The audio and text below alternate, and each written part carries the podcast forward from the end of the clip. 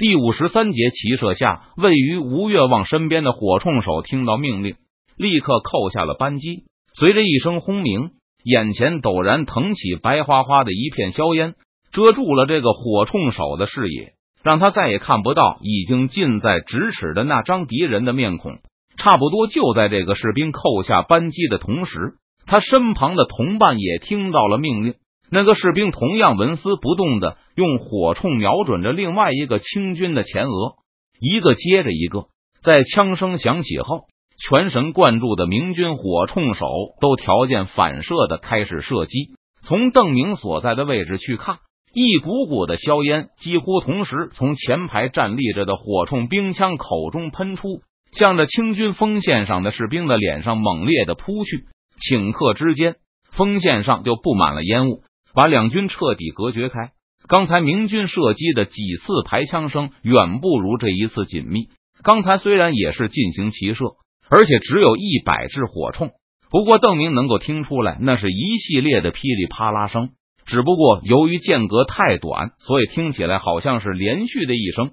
这次的排枪声依旧有间隔，但精神高度集中的明军士兵们，凡是听到吴越望喊声的，都在第一时刻开火；其他的人也在听到枪声后马上射击。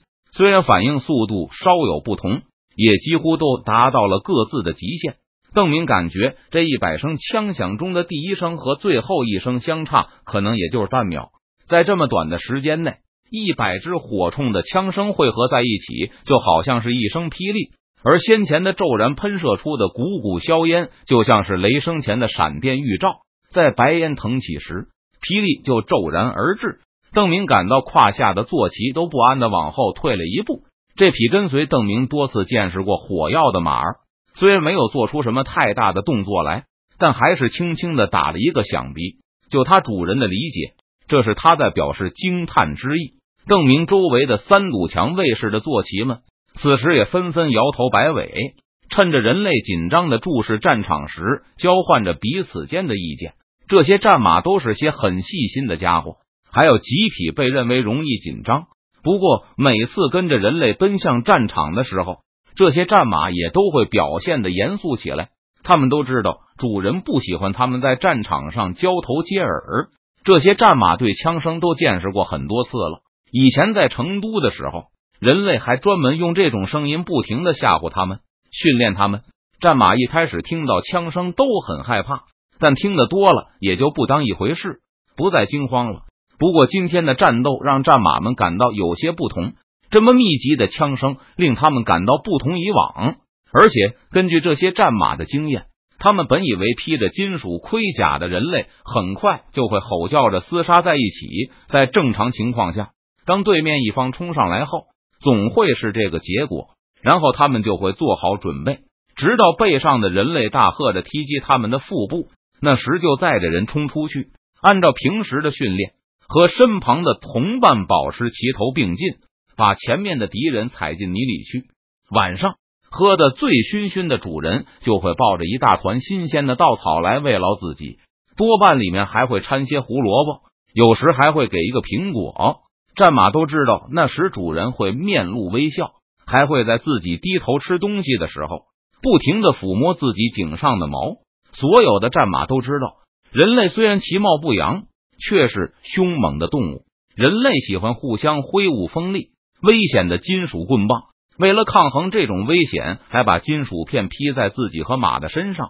他们打架时以杀死同类，而不是以赶走同类为目的，而且辛苦抢下来的、浸透了鲜血的地盘，居然不会常常去那里找东西吃，有时甚至永远也不去第二遍了。对此，马儿都不能理解。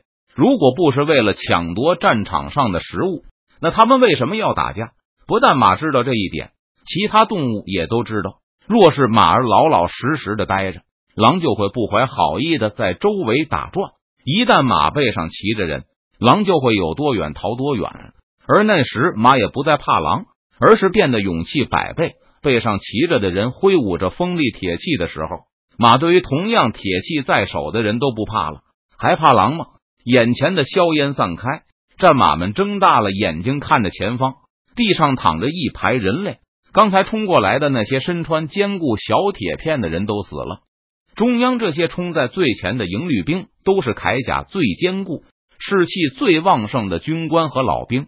这营兵能够被布置在中路，就是因为孙思克看中了他们的战斗力，知道这营露营中有不少优秀的老兵。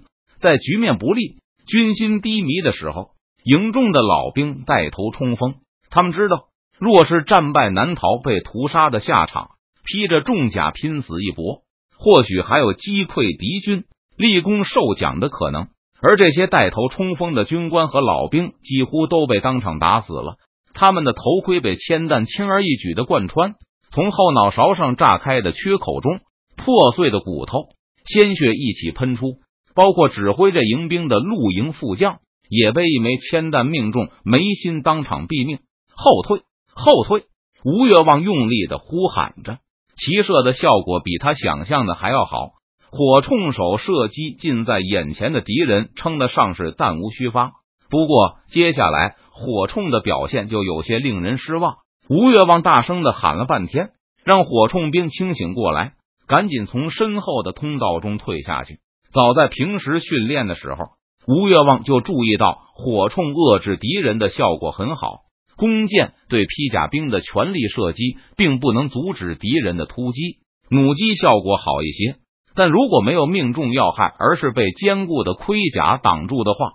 也只是让敌人的动作缓一缓，或是变形而已。而在训练火铳兵的时候，开火时射手们会有明显的后坐，因为这些火铳质量好，大量装药后，后冲的力量就更明显。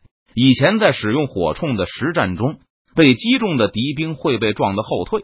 火枪遏制敌军的作用似乎比弩机还要明显的多。而在今天的骑射中，火枪的攻击终止了整个中央露营的披甲冲锋。和无甲兵不同，披甲兵的冲锋速度要慢一些，不过也更难被弓箭和弩机所制止。就是身中几箭，只要不是同时中箭，披甲兵的冲击速度就不会明显减慢。可这次齐射后，整营快步冲击的露营士兵就像是一头正在愤怒奔跑的野牛，随着一阵枪响。猝不及防的在石头上撞得头破血流，一下子就失去了全部的速度。前排的清军甲兵像是集体撞在一道隐形的透明墙上，冲击的声音戛然而止。有几个前排的士兵在中弹时正好两脚腾空，他们前冲的势头一下子被隐形的墙顶住，倒栽葱向后摔回去，撞上了背后的同伴，把他们也向后推去。中央露营兵的攻势被一次骑射彻底遏制了。等火铳手平安退到阵后，明军的中军就开始了进攻。后排的清军看不清前面的动静，只知道跟着军官和老兵向前冲。他们都被告知，如果不想死在四川这里，不想永远不能回乡，那就要义无反顾的冲上去，把眼前的明军彻底打垮。因此，山西兵顾不得疲惫。使出最后的力气，发起这次决死冲锋。刚才他们站在中央，一直受到明军火铳兵的重点关照。每次骑射倒下的十几个人中，超过三分之一都是属于这个露营的人。当最后那声震耳欲聋的霹雳近距离响起后，后排的士兵就看到眼前一白，呛人的硝烟从前排同伴的空隙间冲了过来，而且还有什么东西撞了过来。他们本能的举起手挡住脸，等硝烟散去时，士兵们看到自己挡在身前的手臂上满是前排同伴的鲜血，还有头骨的碎屑。有几个后排的露营士兵突然脸色一变，捂着伤口大声惨呼起来。刚才铅弹打碎盔甲时，碎屑向后飞去，有些就击中了后排露营士兵的脸颊，或是其他没有保护的位置上。一个稍微拖后的亲兵放下了遮在眼前的手臂，他一直紧跟在将军的身后。刚才就在他的眼前，将军和身旁的一个亲兵的头盔同时炸开。现在这个亲兵的手臂上满是他们的脑浆，另外一个前排亲兵的脖子被击中，折断他颈椎的铅弹被骨骼偏转，射在拖后这个亲兵的手上，打飞了他的小拇指。五，这个清兵没有思考的时间。因为眼前已经闪起了大团的寒光，成百上千的明军飞奔而来，向在原地呆呆站着不动的清军发起了反冲锋。邓明看到宝贵的一百名火铳手总算安全的撤回到阵后，不由得轻轻的吐了一口气，心里说道：“战后一定要把吴越望找来骂一顿。”邓明再次眺望整个战场，他猜测部署在中央的这些清兵可能是最有战斗力的一营兵。因为清军全线总攻的时候，他们冲在最前面，而且速度最快。